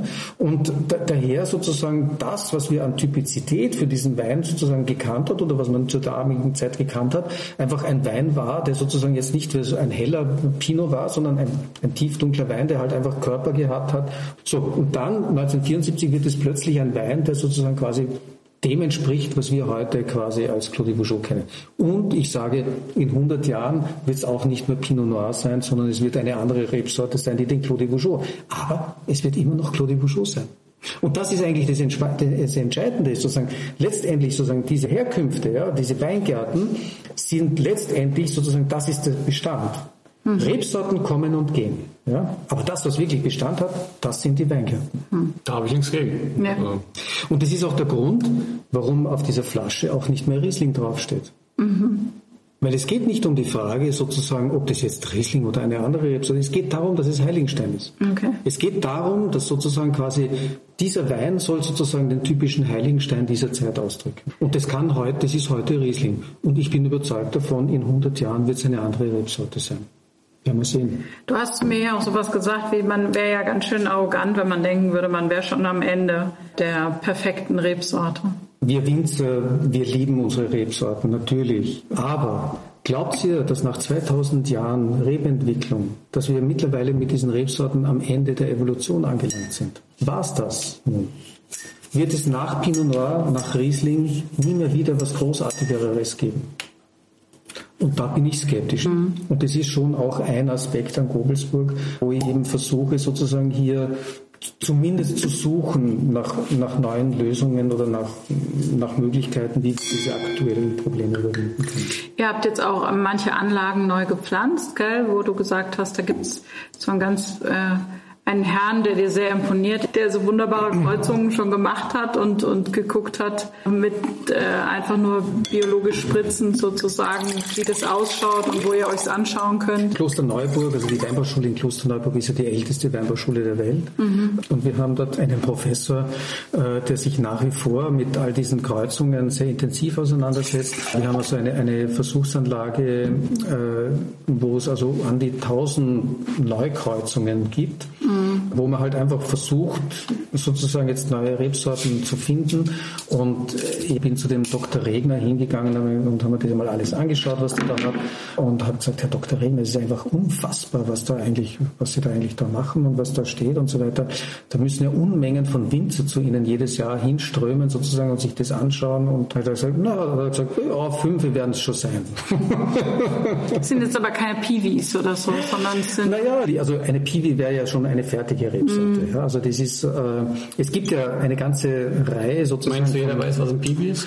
Ähm, nee, erklär mal vielleicht. Also, Pilzwiderstandsfähige Rebsorte. Ja, Stimmt das? Okay. Ja, genau. okay. Der Michael hat vollkommen recht. Es ist enorm wichtig, dass die Evolution weitergeht und dass man auf diesem Feld tätig ist, weil wenn es möglich wäre, ohne oder mit weniger Pflanzenschutz auszukommen, weil die Pflanze an sich äh, eine andere Widerstandsfähigkeit hat und trotzdem edle Weine hervorbringt, dann ist es was, wo wir uns mit beschäftigen müssen. Das ist überhaupt gar keine Frage. Mhm. Ich bin aber auch bei Michael, wenn er sagt, naja, in 200 Jahren ist es vielleicht nicht mehr der Veltliner und der Riesling im Heiligenstein und im Lamm. Mhm. Ähm, kann sein, muss aber nicht sein. Mhm. Ich meine, auf die Wette brauchen wir nicht eingehen, weil wir werden es alle nicht mehr erleben. Aber äh, ohne Menschen mit der Neugierde wie er mhm. wird sich nichts verändern. Und wir brauchen Neugierde, wir brauchen Entwicklung, ganz Und wir klar. brauchen eigentlich auch eine gewisse Diversität. Ne? Also jetzt einfach zu sagen, wir haben jetzt diesen Scheuklappenblick und fokussieren uns nur auf zwei Sorten oder so, Absolut. das wäre eigentlich total Absolut. verrückt. Das ist für mich auch ein zweiter Aspekt in dieser ganzen Geschichte. Also nicht nur sozusagen, dass, dass wir als Winzer natürlich alles daran legen, dass wir weniger Pflanzenschutz machen wollen. Ja? Weil wir machen das ja nicht zum Spaß, ja? sondern es ist ja leider Gottes sozusagen ein, ein, ein Übel sozusagen, das, das, das wir schlucken müssen. Deswegen so habe, glaube ich auch, dass wir eine Verpflichtung haben, alles zu unternehmen, dass wir weniger Pflanzenschutz machen müssen. Und der zweite Aspekt ist, wenn man sich jetzt einmal auch die Geschichte der Rebsorten in Europa betrachtet, hat es schon in den letzten 30 bis 50 Jahren eine enorme Konzentration der Rebsorten gegeben. Mhm. Von den Tausenden von Rebsorten, die es früher gegeben hat, ist ja wirklich nur mehr ein Bruchteil übrig geblieben. Man kann sagen, dass wahrscheinlich 80 Prozent der gesamten weltweiten Produktion sich reduzieren lässt auf 10 bis 15 Rebsorten. Und das ist natürlich schon eine enorme Verengung sozusagen der genetischen Vielfalt. Und ich sehe zum Beispiel eine Chance in dieser Beschäftigung mit sozusagen dieser Weiterentwicklung der Rebsorten darin, dieses genetische Umfeld wiederum etwas zu erweitern. Und das glaube ich, das, gut, ja. ja. also das, das glaube ich, dass, dass das eine große Chance wäre. Es gäbe ja zum Beispiel ja rein theoretisch, ja, könnte man jetzt mit dieser CRISPR, mit der Genschere sozusagen kommen, die alten Rebsorten quasi resistenter machen. Aber was, was passiert? Es passiert sozusagen, dass man quasi letztendlich einen Status quo einfriert und es letztendlich sozusagen diese Verengung der, der genetischen Vielfalt erhalten bleibt. Mhm. Und das glaube ich, das kann nicht in unserem Interesse sein. Also wir müssen ja eher schauen, dass wir wieder eine größere genetische genetische Vielfalt bekommen und nicht eine kleinere. Das zieht sich ja eigentlich durch. Ne? Ja. Also Diversität ist einfach unheimlich wichtig, um eine lebendige Landschaft äh, zu bewahren oder auch wieder teilweise wieder herzustellen. herzustellen ja. ja genau. Und ähm, ja, und wir haben natürlich als Winzer, wir sind auch Landschaftsschützer, äh, Hüter, wie auch immer. Ja, der Daniel gesagt, Landschaftsgärtner seid ihr ja, auch. Daniel, der Daniel ist vor allem ähm, Florist. so, jetzt hast du aber zu mir gesagt, was dich auch wirklich auf die Palme bringt, ist, wenn du so Winzer siehst oder Weine siehst, die einfach kopiert werden. Das ist, passt ja auch nochmal zu der Vielfalt, die du dir eigentlich wünschst. Ne? Wir haben schon in den letzten Jahrzehnten gelernt, dass wir mit verschiedensten Hilfsmitteln Möglichkeiten haben, Weinstile anderer Gebiete zu kopieren. Mhm. Und das ist jetzt mittlerweile kein Geheimnis mehr sozusagen, wie sowas geht. Also das, das ist relativ offensichtlich. Und Weine ich, schmecken ja auch technisch die, perfekt oft. Und die Weine sind sehr gut. Also also ich, ich, kenne, ich kenne perfekte Kopien sozusagen mhm. der Burgunder, die kennst du nicht mehr von einem Meursault oder sonst mhm. irgendetwas heraus. Ja? Ich meine, ist es unsere ureigenste Aufgabe als Winzer, jetzt quasi Weine zu produzieren, die so schmecken wie von Kollegen anderswo? Oder ist es unsere ureigenste Aufgabe, sozusagen authentische Weine meines Gebietes und meiner Region zu produzieren? Mhm. Also da geht es jetzt sozusagen quasi jetzt einmal einfach um, um den Grundzugang vom, und um das Selbstverständnis auch, auch als Winzer. Und ich komme natürlich aus der Sommelerie heraus und ich sage mir, die Großartigkeit der Weinwelt ist ja darin begründet, dass es eben unterschiedliche Weinstile gibt, dass es Winzer gibt und, und Gegenden, die halt einfach unterschiedliche Charakteristika haben.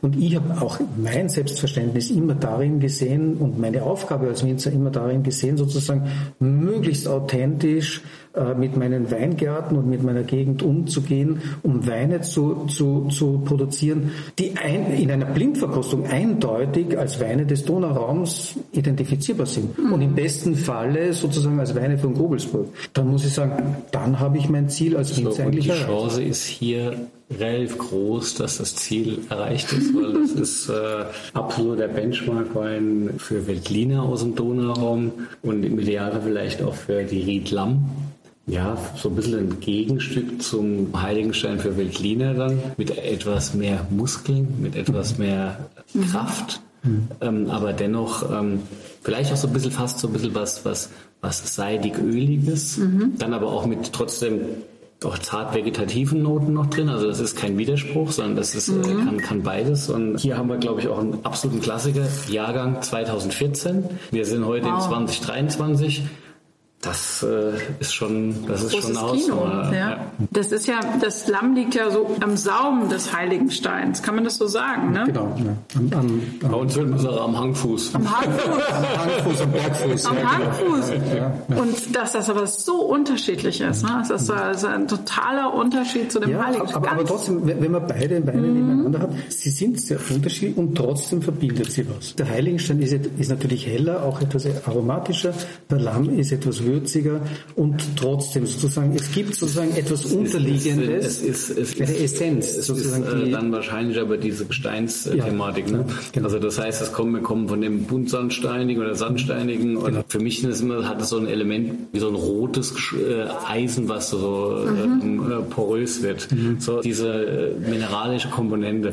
Die hat, der Heiligen, die, hat, die, hat der Heil, die hat der Heiligenstein Riesling umgarnt mit Frische und die hat das Lamm, nachdem das die breiten Muskeln zeigt, mhm. kommt dann am Gaumen, kommt dann auch irgendwo wieder diese rote, sanfte Mineralität. Mhm. Für mich ist es immer schwierig, sozusagen über die eigenen Weine zu sprechen, weil wir als Winzer ja immer eine eigene Vorstellungswelt unserer Weine mhm. äh, entwickeln, die oft auch schwer mit Worten auszudrücken ist. Der typische Moorstein für dich ist sozusagen ein Bild, ja, und dieses Bild sozusagen quasi in Worte auszudrücken, ist eigentlich relativ schwer. Ja, weil wir haben eine sehr klare Vorstellung davon, aber, aber du erlebst auch, dass der gleiche Wein von zwei Seiten beschrieben wird mhm. und das klingt völlig unterschiedlich, aber beide meinen das Gleiche. Mhm. Gerade beim Moschen ist ein schönes Beispiel.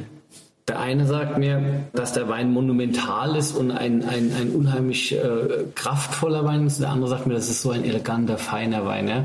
Also und, Stimmt, beides. Und, und irgendwo, irgendwo meinen beide das Gleiche, mhm. weil viel da ist. Auf der anderen Seite ist es aber sehr zart und, mhm. und feingliedrig und, und, und schlank und geradeaus. Und das ist halt immer auch zum einen eine, eine Frage der Wahrnehmung und dann, wie drückst du dich aus? Und ich finde, beim Wein ist es erlaubt, einfach frei Schnauze versuchen zu beschreiben. Ich habe die Erinnerung, äh, als wir Kinder waren, äh, meine Schwester und ich, meine Eltern haben immer uns auch mal nippen lassen so und haben gefragt, nach was schmeckt denn das? Meine Schwester hat immer irgendwie in geometrischen Formen Weine äh, beschrieben. Also das schmeckt wie ein Kreis, das schmeckt eher wie ein Dreieck und irgendwie so. Und das, weil ich weiß noch als Kind, dass das mein Vater super toll fand, was er da erzählt. Ich habe was ein Blödsinn. Aber sie hat, sie hat wahrgenommen und hat beschrieben. Und ich glaube, so muss man mit Wein auch umgehen. Ähm, ist sie Naturwissenschaftlerin geworden? Sie ist Ärztin. Ja, ja passt. Aber ich, ich, ich glaube auch, dass diese beiden Kunden von dir sozusagen, die, die den Moorstein so unterschiedlich beschrieben haben, letztendlich sozusagen quasi ins Schwarze getroffen haben, weil ich glaube, dass das das ist, was letztendlich einen wirklich großen Wein auszeichnet, nämlich einerseits, dass es ein Wein ist mit Substanz, ja, das heißt, der die, der die Tiefe und quasi den Ausdruck hat, aber gleichzeitig ein Wein ist, der die, der die Feinheit und die Ziseliertheit mhm. hat. Ja. Und das ist doch das, was letztendlich alle großen Weißweine dieser Welt auszeichnet, ganz egal, ob sie aus der Burgund, äh, aus Deutschland, aus Österreich kommen. Die wirklich großen Weißweine dieser Welt sind Weine mit Substanz einerseits, aber immer noch gepaart mit dieser Leichtigkeit mhm. des Seins mhm. und der großen ja. Trinkfreude. Ja. Das, das da würde ich noch mal drauf anstoßen. Ne? Cheers, super. Wir müssen noch mal über deinen Keller sprechen. Das müssen wir einfach. Du hast ihn ja noch nicht gesehen, Philipp. Ich habe ihn äh, schon auf Bildern gesehen. Es ist so crazy. Auch schon drüber gelesen, aber es ist so crazy. Der Platz wurde eng. Du hattest das Glück eigentlich, dass zwischen diesen wahnsinnigen Kellerröhren, die es ja schon gibt, in der Mitte ein großes freies Grundstück war. Und da reden wir von wie viel Quadratmetern? Ja, knappe 1000 Quadratmeter. Knappe 1000 Quadratmeter. Und dann hast du gedacht, okay, da bauen wir jetzt einen Keller hin, der wie so eine Art Verbindungsstück wird zu allen anderen Kellern. Die Geschichte ist natürlich sehr umfangreich, aber, aber vielleicht Ich habe schon versucht, es zu. Ja, ja. Schloss Kobelsburg ist, ist ein Weingut, das halt über sehr viele Jahrhunderte gewachsen ist. Ja. Also die ältesten Kellerteile gehen noch ins 12. Jahrhundert zurück. Wir haben Teile, die aus der Renaissancezeit stammen. Wir haben Keller, die aus dem 17., 18. Jahrhundert entstammen. Und wenn man jetzt quasi jetzt über eine Kellererweiterung nachdenkt, dann stellt sich immer die Frage, ja, wie machen wir das? Ja? Und das ist natürlich nicht ganz so einfach, weil da gibt es natürlich ganz unterschiedliche Zugänge. Und äh, ich habe mich damals sehr intensiv mit der Architektur der Zisterzienser auseinandergesetzt, weil die Zisterzienser ein Reformorden der Benediktiner sind und dieser Reformgedanke der Zisterzienser sich also in verschiedensten Lebensbereichen manifestiert, unter anderem auch in der Architektur. Also die Architektur der Zisterzienser ist eine sehr funktionale Architektur, eine sehr reduzierte Architektur. Bauhaus das, in unserer Zeit, richtig, würde man genau, sagen. Das ist das, was wir heute dem Bauhaus verordnen, also Form follows Function sozusagen, mhm. haben die Zisterzienser schon gelebt. Mhm. Und die hatten sehr genaue Bauvorschriften eben an die Klöster und die sind alle gleich aufgebaut. Nämlich in der Form, dass man quasi einen Innenhof hat, um den sich herum ein Kreuzgang spannt und um diesen Kreuzgang sind dann alle Funktionsräume des Klosters angegliedert. Also die Kirche, der Kapitelsaal, Refektorium, Küche und so weiter. Ich habe dann eines Tages eben diese, irgendwie diese Idee gehabt, dass es vielleicht nicht uninteressant wäre, im Kontext eines Zisterzienser Weingutes so einen strukturellen Aspekt hier in den Keller hineinzubringen, nämlich in der Form, dass man quasi einen Kreuzgang als Zentrum der Kelleranlage schafft, um den herum sich dann wiederum alle Funktionsräume des Weingutes angliedern. Mit aber einer Vorgabe, die fast alles gesprengt hätte, nämlich dass er 500 Jahre halten muss. Ja, ich bin zum Architekten gegangen und da hat er mal kurz geschluckt, da hat er mal kurz drüber nachgedacht, was das jetzt eigentlich heißt und dann hat er gesagt, ja, das ist ein Problem. das bedeutet ja, wir können keinen Stahlbeton verwenden. Mhm. Ja? Stahlbeton hält nicht länger als 100 Jahre. Mhm. Ganz interessant, wenn ich heute so durch Städte wie Dubai oder mhm. New York oder Dings. Siehst du schon das Verfall, den Verfall? Schaue immer da hinauf. Also, in 100 Jahren wird nicht ein einziges Gebäude also mehr ich, war, ich war gestern auf dem Eiffelturm und habe irgendwie gesagt, so ewig halten tut er auch nicht mehr. Mhm, ja. also, also ich in Deutschland dürfte man wahrscheinlich schon nicht mehr betreten, war so mein Eindruck. Ja. Vielleicht übertrieben, aber. Fehler wird alle fünf oder zehn Jahre wieder neu gestrichen, glaube ich. Ja. Gut gestrichen, gestrichen. Normalerweise, wenn wir heute bauen, dann machen wir das so, dass wir von A bis Z durchplanen. Dann wird es ausgeschrieben, und dann wird es sozusagen exekutiert. Mhm. Ja, ging natürlich nicht, ja, weil der Statiker konnte sozusagen das alles drehen. Warum? Solche Gebäude werden nicht mehr gebaut, daher gibt es auch kein Statikprogramm, das, mit dem man das so berechnen kann. Mhm. Also der hat das mit der Hand alles berechnen müssen. Ja, vollkommen irre. Albtraum für den Buchhalter auch. so. Äh, es gab keine Ausschreibungen, daher der Buchhalter, für den war das natürlich ein Horror, ja, weil der, wir haben nicht gewusst, was das Ding kosten wird. Ja. Wir haben aber auch dann im Nachhinein dann ausgerechnet, der ganze Bau war vielleicht um maximal 15 bis 20 Prozent teurer als wie in, wie in, in Stahlbeton okay. gebaut. Das heißt, es ist eigentlich gar nicht so viel. Mhm. Also wenn man bedenkt, dass das alles handwerklich hergestellt ist ja, und dass das sozusagen alles komplett gemauert ist, wir, wir reden hier von Spannweiten von sieben Meter mhm. Gewölbebau, also das ist kein Spaß mehr. Ja. Also das ist jetzt, also, aber alle, die daran beteiligt waren, haben natürlich eine unheimliche Motivation entwickelt, weil sie gewusst haben, so etwas werden sie nie mehr wieder im Leben bauen. Ja. Ja? Ich glaube, man kann gar nicht so, das ist so viel darüber reden. Ich ja, glaube, man muss es anschauen. Man muss es anschauen, aber es ist ein Kraftplatz. Wirklich, es ist ein total toller Platz, muss man schon sagen. Hat mich total beeindruckt. So, wir kommen mal jetzt zur Schnellfragerunde. Michael, mit welchem Wein verführst du deine Frau? Das ist nicht so einfach. Oh, das ist nicht so, das ist nicht so einfach, weil, weil eine Frau zu verführen ist. Nicht so Aber ich, es gibt eine klare Antwort, Madeira. Ah, das ist auch schön. Das gut. hatten wir noch nicht. Sehr Siehst du? Sehr gut, sehr gut. Ähm, Philipp, du kommst ja heute von der Eichelmann-Enthüllung. Und wie ging es aus? Gut. Ja, und wie gut? Ja, wir wurden als Weingut des Jahres für die beste Weißwein-Kollektion ausgezeichnet. War ganz nett, ja. Ganz gut, ganz gut. Zum dritten Mal hintereinander, gell? Nicht hintereinander, nein. nein, nein, nein. Zum dritten Mal in äh, fast 20 Jahren. Ah, okay. Seit, man, das ist doch immer wieder Wahnsinn. Ja, also finde ich schon auch schön, dass man tatsächlich über so weite Zeiträume dann ähm, so eine Auszeichnung bekommt. Und ähm, ja, ich sag mal so, hoffentlich schaffe ich es nochmal, bevor das Lebenswerk dran ist. Aber weißt du das dann vorher schon, was du kriegst, bevor du da In dem Fall wusste ich ja, okay. Also der Herr Eichelmann hat mich angerufen und hat mich gefreut. Ja. Oh, wie, war, schön. War schön ja. wie schön, wie schön. Das Lebenswerk wäre ja auch schon verdient. ja, ohne was kann ein Winzer nicht sein, Michael? Sein Weingarten. Sein Weingarten, okay. Welche Regel brichst du am liebsten, Philipp? Ähm, dass ich nichts trinken wollte. Was ist dein geheimes Laster? Klavierspiel. Ich hätte gedacht, die Zucker. Ach so. die Zucker auch stimmt, die ja. Zucker. Der Michael hat in, die, in seinem Auto überall kleine Verstecke von so kleinen Bonbons. Vor allem hat, hast du eins, das ist so crazy, das kennen ja. wir in Deutschland ja, nicht. Nein, das kennst du ja nicht, das nennt sich Firn. Ja. Und das sind so äh, Methanol, also so, wie, wie sagt man so? so ja, so, so Menthol. Men, Men, Mentholzucker. Methanol wäre schon wieder bedenklich. ja. Das sind, das sind so Mentholzucker mit einem Schokoladekern. Du denkst so, es ist wie so ein Drachending und auf einmal so Oh, Schokolade. Krass. Okay. Welchen Weinpreis hast du eigentlich noch nicht bekommen und hättest du gerne mal? Ach, ich glaube, da gibt es noch ganz viele ja. große internationale. Dinge, also, keine Ahnung. Als Herr damit, genau. so spontan fällt mir da nichts ein, aber irgendwas wird es bestimmt geben. Was ist dein geheimes Talent? Müsste man eher meine Frau fragen, glaube ich. Also es gibt natürlich einige Hobbys, die ich so betreibe, unter mhm. anderem Fotografie. Ja, Fotografie ist auch immer so ein Jazzfestival, gell? Auch, ja. ja. tolle. Fotos macht er, echt tolle Fotos. Also ich finde es eh krass, was du alles machst. Ne? Jeden Tag eine Stunde Klavier. Ja. Heute bist du selber hierher geflogen, das kannst du auch. Ich frage mich, wo du die ganze, schläfst du? Für mich das Wichtigste bei all diesen Dingen ist schon nach wie vor eigentlich meine Arbeit für die Weinbranche, sozusagen auch als Obmann der Traditionsweingüter. Schau, ich komme nicht aus dieser Branche, ich bin sehr offenherzig aufgenommen worden mm. und äh, für mich ist es schon so eine Art Verpflichtung, quasi jetzt dieser Branche etwas zurückzugeben.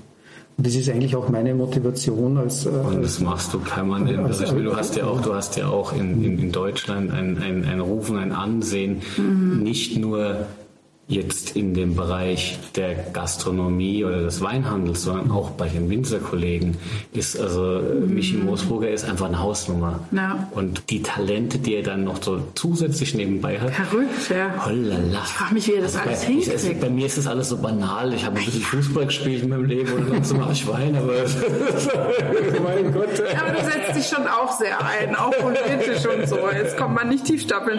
Aber warum mag die Wachau den, das Kamptal Kammtal nicht oder das Kammtal die Wachau oder die Wachau sonst niemanden? Nein, natürlich gibt es immer irgendwo mal Befindlichkeiten. Ja? ja? Aber am Ende des Tages ziehen wir immer am selben Strang. Okay. Ja. Als Außenstehender, ja. am Ende ist es so, die wollen ja eigentlich genau das Gleiche. Richtig. Es sind, es sind beides, also sowohl die Traditionsweingüter als auch die Vinea Wachau. Mhm es geht schon am Ende um Herkunft, es geht mm. um großartige Weine, die ihre Herkunft reflektieren und das wird in beiden Regionen großartig gelebt und deshalb diese kleinen Scharmützel, das ist nichts Besonderes, das gehört dazu. Das, das, das, das, das gibt es also in Deutschland im gleichen Also nur, nur wo Reibung ist, entsteht auch genau. wieder Neues und Gutes und, und geschenkt. Also die Wachau war übrigens für uns deutsche Winzer Anfang der 2000er der, der Quell allen gute äh, Entwicklung, weil das hat die Weine aus der Wachau waren so, die trockenen Riesling waren so viel besser als das, was wir mit bei trockenem Riesling äh, hier zum Teil hatten. Und das hat uns wirklich angefeuert, besser zu werden. Wir mhm. haben da unheimlich viel gelernt. Ja. Was wirst du immer wieder zu Schloss Gobelsburg gefragt und nervt auch ein bisschen?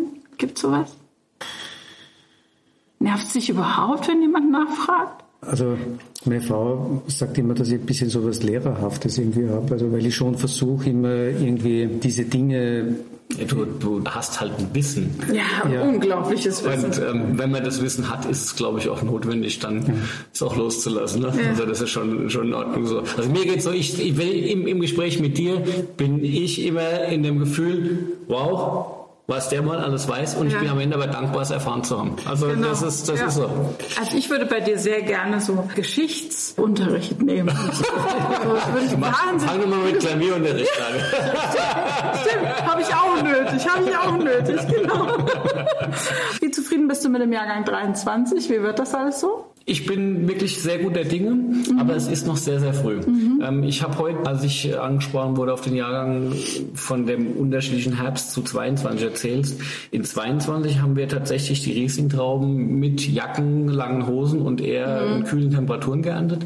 23 war wirklich äh, kurze Hosen, T-Shirt Herbst bis zum mhm. Schluss. Also schon andere Bedingungen, aber perfektes Wetter natürlich. Mhm. Der Jahrgang wird anders sein äh, mhm. als der Vorgänger, auch wenn beides warme Jahre sind. Ich habe ein sehr gutes Gefühl. Okay. Aber viel mehr kann ich im Moment einfach noch nicht sagen. Ja. Was bringt dich auf die Palme, Michael? Was bringt mich Keine Zuckerl im Auto. Nee, das. Ne?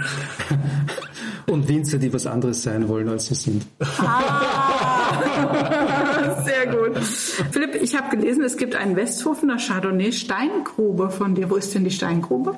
Die Steingrube liegt äh, zwischen den Lagen ähm, Moorstein und Kirchspiel, beziehungsweise mhm. sogar Moorstein, Brunnenhäusen und Kirchspiel, ist so die Verbindung und ist die größte, flächenmäßig größte der Westhofener Lagen, mhm. ähm, die teilweise sehr, sehr spannende Bodenstrukturen hat, auch klimatisch gut ist, mhm. aber natürlich über ihre Größe auch Bereiche hat, die eher Lössle im Boden haben, die vielleicht nicht ganz so aufregend sind. Mhm. Und als wir damals die Weinberge begonnen haben zu klassifizieren, ging es uns so, dass wir gesagt haben, naja, wenn wir jetzt die Steingrube in kleinen Teilen auch noch in diese Kategorie der, der großen Lagen mit eingliedern, dann bekommen vielleicht die Kollegen äh, am Rhein die Krise, denken, was bilden die sich denn in Westrhein gleich mit fünf großen Lagen zu starten? Also auch Wachau. Insofern, insofern, insofern waren wir da zurückhaltend. Und jetzt kommt halt die Steingrube als erste Lage, so okay. langsam äh, im Geheimen. Und äh, das Schöne ist jetzt tatsächlich, dass es tendenziell vielleicht die Lage in Westhofen sein wird, die so ein bisschen mehr das Burgunder-Thema prägt. Okay. Eben als erste Lage dann. Ja. Ah, ja. Mit wem würdest du gerne mal ein Glas Wein trinken, tot oder lebendig? Bach. Oh. Und danach mit Sokolov. Spannende. Also er meinte, er meinte nicht Dickbach, nämlich. Nee. du bist schon immer für Knaller.